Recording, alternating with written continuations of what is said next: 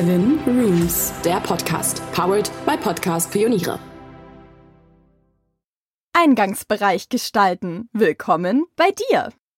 Wir verlassen unsere Wohnung meist mehrmals am Tag und kommen ebenso oft wieder nach Hause. Ein geschmackvoll gestalteter Eingangsbereich ist daher für unser Wohlbefinden genauso wichtig wie das Interieurdesign in den übrigen Räumen. Doch wie kann man einen Eingangsbereich so gestalten, dass man sich gleich beim Eintreten zu Hause fühlt? Möglichkeiten gibt es viele. Die besten Tipps und Ideen bekommst du hier. Beim Eingangsbereich gestalten darfst du dich austoben. Was die Gestaltung des Eingangsbereichs angeht, gibt es einen entscheidenden Vorteil. Der Flur verbindet verschiedene Räume miteinander und dient sozusagen als Durchgangszimmer. Das heißt, dass du dich hier in Sachen Farbgestaltung und Einrichtung richtig austoben und auch von deinem übrigen Wohnkonzept abweichen kannst. Wir haben für dich die sechs besten Tipps zum Eingangsbereich gestalten herausgesucht. Auf geht's! Auffällige Wandgestaltung im Eingangsbereich. Im Flur halten wir uns meist nur kurz auf, um Schuhe und Jacken an und auszuziehen oder die Einkäufe abzustellen. Er ist also der perfekte Ort, um ordentlich mit Farbe zu experimentieren und verschiedene Formen und Muster an die Wand zu bringen. Das gelingt am besten mit Motiv- oder Strukturtapeten. Um kleinen Fluren optisch mehr Weite zu verleihen, sind helle Farben oder Pastelltöne gut geeignet. Du magst es lieber dunkel? Dann nur zu. Im Eingangsbereich ist alles erlaubt. Extravagante Bilder.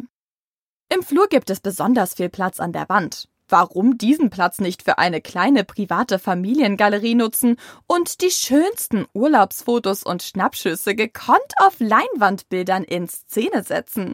Kunstdrucke, Landschaftsbilder können im Eingangsbereich ebenfalls einen Platz finden. Mit Möbeln den Eingangsbereich gestalten. Auch ein kleiner Flur bietet Platz für Möbel. Schmale Kommoden und Garderoben sind hier die Möbel der Wahl. Eine Truhe oder eine kleine Bank können ergänzend im Flur platziert werden und das bequeme An- und Ausziehen von Schuhen ermöglichen. Möbel wie Schuhschränke sollten im kleinen Flur geradlinige und schlichte Formen haben.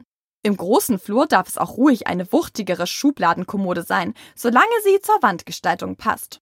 Wer den Geldbeutel schonen und selber kreativ werden möchte, nutzt IKEA-Hacks zur Gestaltung des Eingangsbereichs stilvolle Accessoires und Deko für den Flur.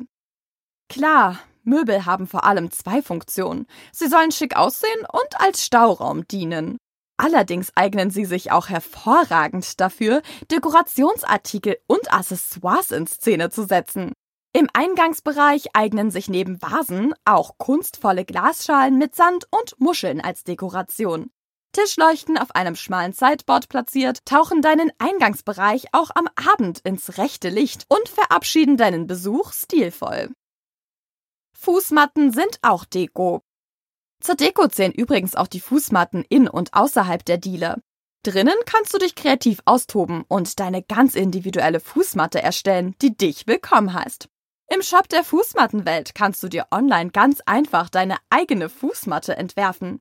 Draußen kommt es unter Umständen darauf an, wo du wohnst.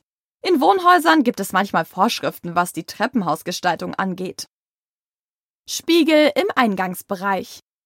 Unter den Ideen für die Flurgestaltung dürfen Spiegel nicht fehlen. Sie haben gleich mehrere Vorteile, die sie auf sich vereinen.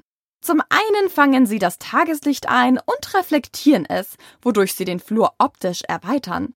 Im Flur darf sich auch gern mehr als ein Spiegel finden, beispielsweise ein runder überm Sideboard und ein Ganzkörperspiegel in der Nähe der Haustür, in dem du dein Outfit vor dem Verlassen der Wohnung nochmal überprüfen kannst.